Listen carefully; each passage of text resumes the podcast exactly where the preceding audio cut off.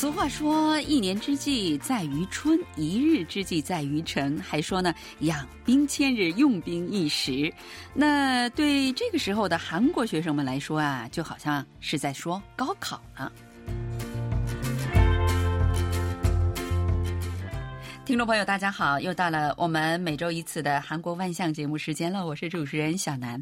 高考啊，是人生的一个大的转折点哈，在韩国也是这样。有请呢，不久前在韩国参加了二零一九年高考的考生宋金顺，为我们介绍一下韩国的高考以及高考呢对韩国年轻人还有他们的家庭的意义。呃，小姑娘您好，首先呃，请你给我们的听众朋友们打个招呼好吗？听众朋友们，大家好。我是在韩国留学近八年的留学生，我叫宋京顺，明年进入韩国高丽大学的行政专业学习。虽然现在有很多不足之处，但我会尽我所能给大家讲解一些我的个人经验。那你说你在韩国留学将近有八年的时间了哈？对对。那你大概是什么时候来到韩国的呢？我是小学五年级时候来的啊，十二岁的时候。十二岁五年级的时候来到韩国，那个时候那你的韩语怎么样呢？我基本连基础都不知道的情况下就来韩国了。哦，那你在呃跟着完全是就是在不是华侨小学，而是在韩国人的小学上的学，是这样的吗？对对是。哦，那你在语言都完全不懂、语言不通的情况下，怎么上课？怎么跟小朋友们在一起交流呢？啊，我那时候上了一个韩国语补习班，一个周去两次，就上补习班上了半年以后吧。半年以后，我就开始可以跟学生们交流了。哦，那我觉得在补习班里，你还是主要是跟小朋友们在一起交流的比较多，是吗？对对，还是孩子学得快，你感觉是这样的吗？是啊。嗯，那首先恭喜你哈，如愿以偿，考上你自己所希望上的大学。那高丽大学应该，呃，像我说的是你呃非常想上的大学，对吗？对啊，一直最最想去的大学。哦，应该不是那么好考吧？是的，是的，嗯，那我觉得刚刚呃，这个高考结束，那十年寒窗苦可以说是告一个段落，肯定有很多事情要想做吧。那么韩国学生们一般在高考结束之后都做一些什么事情呢？韩国学校的话，高考结束后不会马上放假的哦，所以有很多同学还会继续留在学校里，等到放假的时候呢，有些同学会去做兼职，想要增加自己的社会阅历。还有一些朋友一起去旅行放松心情的同学也很多，还有同学会利用这个假期去考驾照，每一个人都会好好利用这个假期，让他们给大学前面画一个完美的句号。就说有些同学高中一毕业，他们就去做兼职打工，是吗？对对，增加社会阅历，对吧？都做些什么事情呢？比如说你周围的一些朋友们都做哪些打工的事情呢？一般一般都是在咖啡店。打工或者是在餐厅打工哦，在餐厅打工啊，做什么事儿啊？在餐厅里，我觉得不可能让他们做厨师，对吧？像我这种情况也是，我现在在烤肉店干活。哇，真的？是的。哦，做什么呢？就是客人走了以后，收拾桌子或者是清扫一些，就是做一些清扫啊。呃，比如说，呃，像我们过去好像就是洗盘子什么的，现在洗盘子的事不会交给高中毕业生吧？最近洗那个餐厅里都有洗盘子的机器吗？不是？哇。那你你就是告诉我，呃，我们这一代太老了，对吧？因为我我们那个时候没有洗盘子的机器，所以就是洗盘子是很多大学生打工的一个什么一个项目，是这样子的。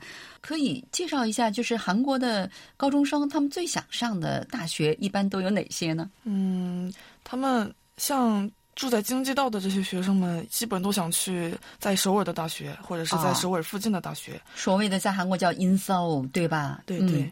包括高丽大学、还有延绥大学、庆熙大学、中央大学等等一些非常名次高的大学。嗯，你现在没有说国立首尔大？对对对，首尔大，首尔大是第一名文学府是吧？好，你当时有没有哦考虑想去这个国立首尔大呢？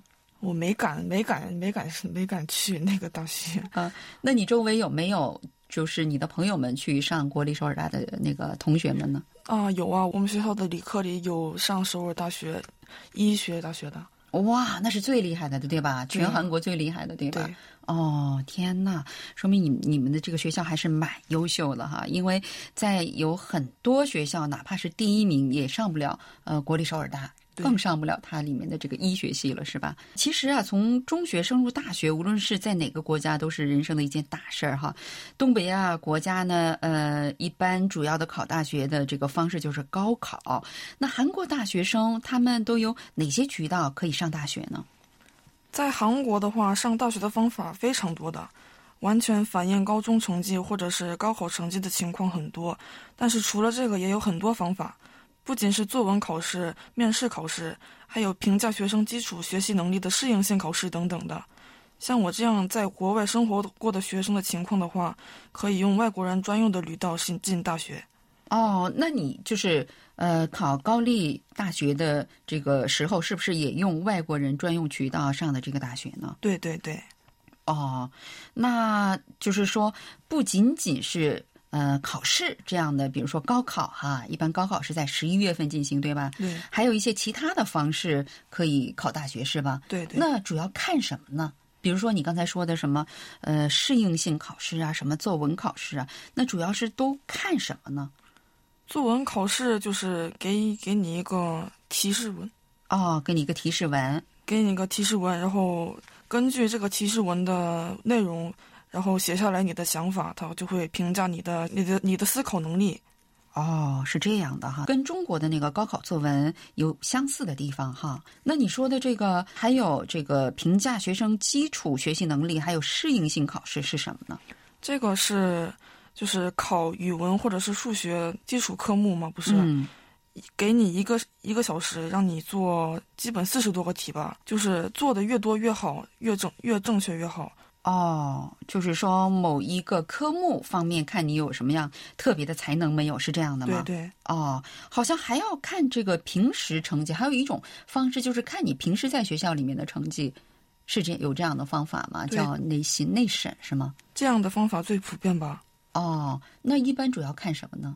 也有光看成绩的那种方法，还有又看成绩又看在教位教内里的活动里的方法。哦，就是在学校里面的一些活动，你参加了什么活动啊？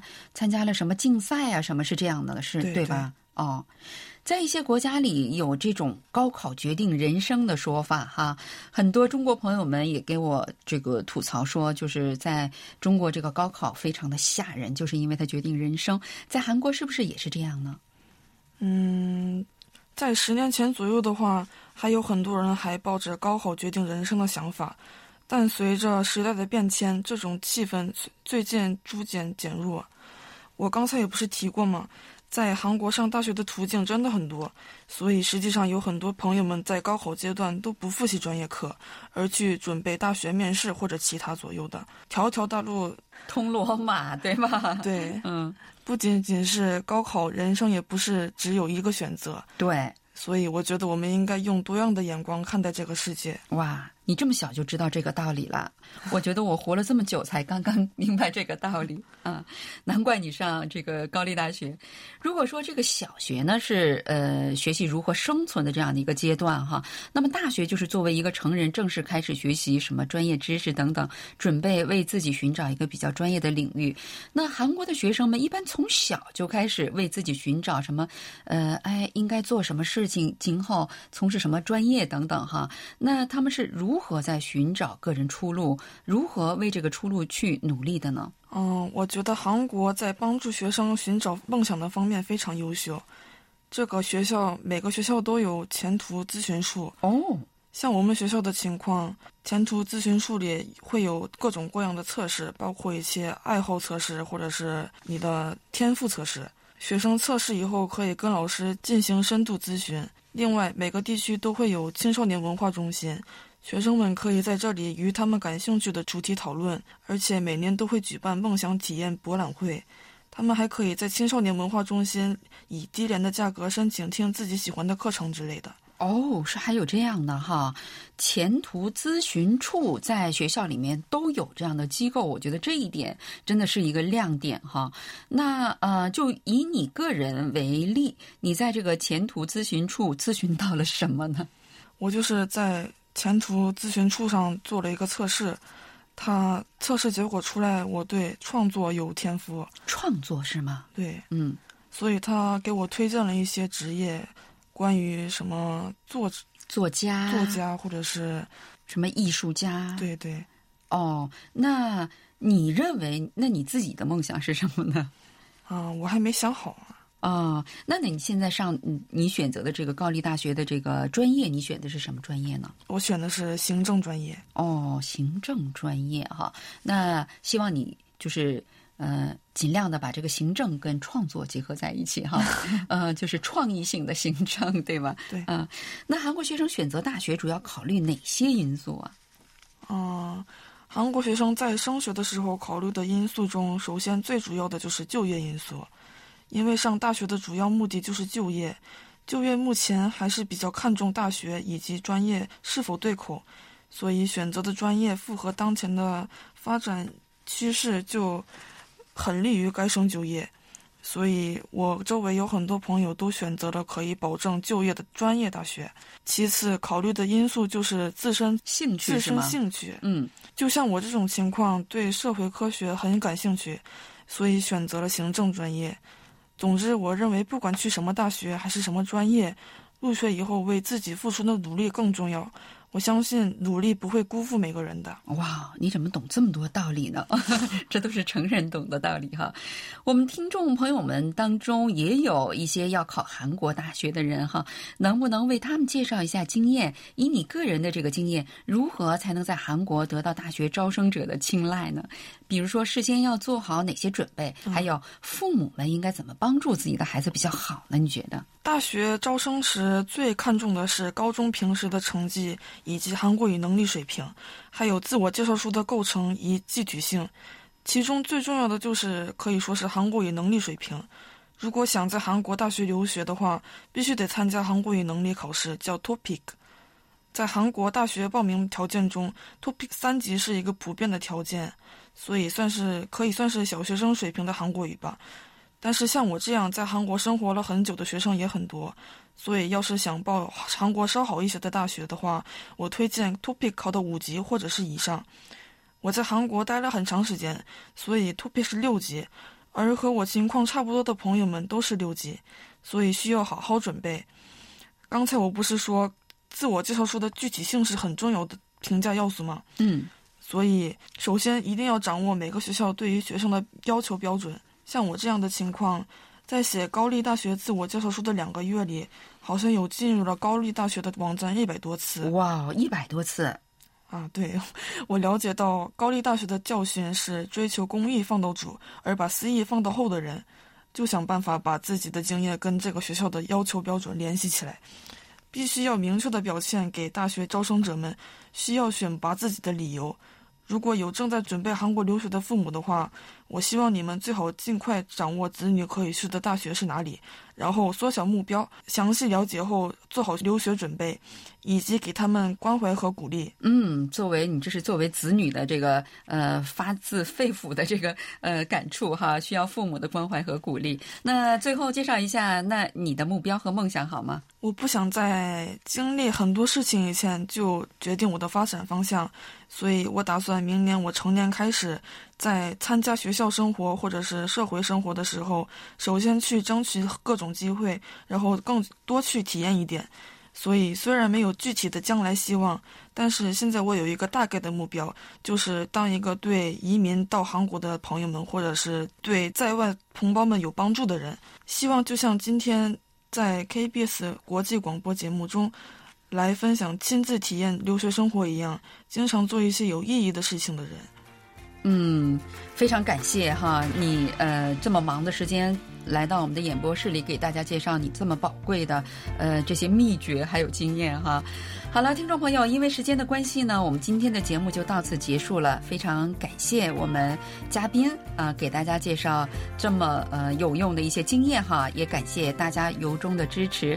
谢谢您的收听，我们下一周同一时间里再会，爱你一个 C 哦，爱你一个 C 哦。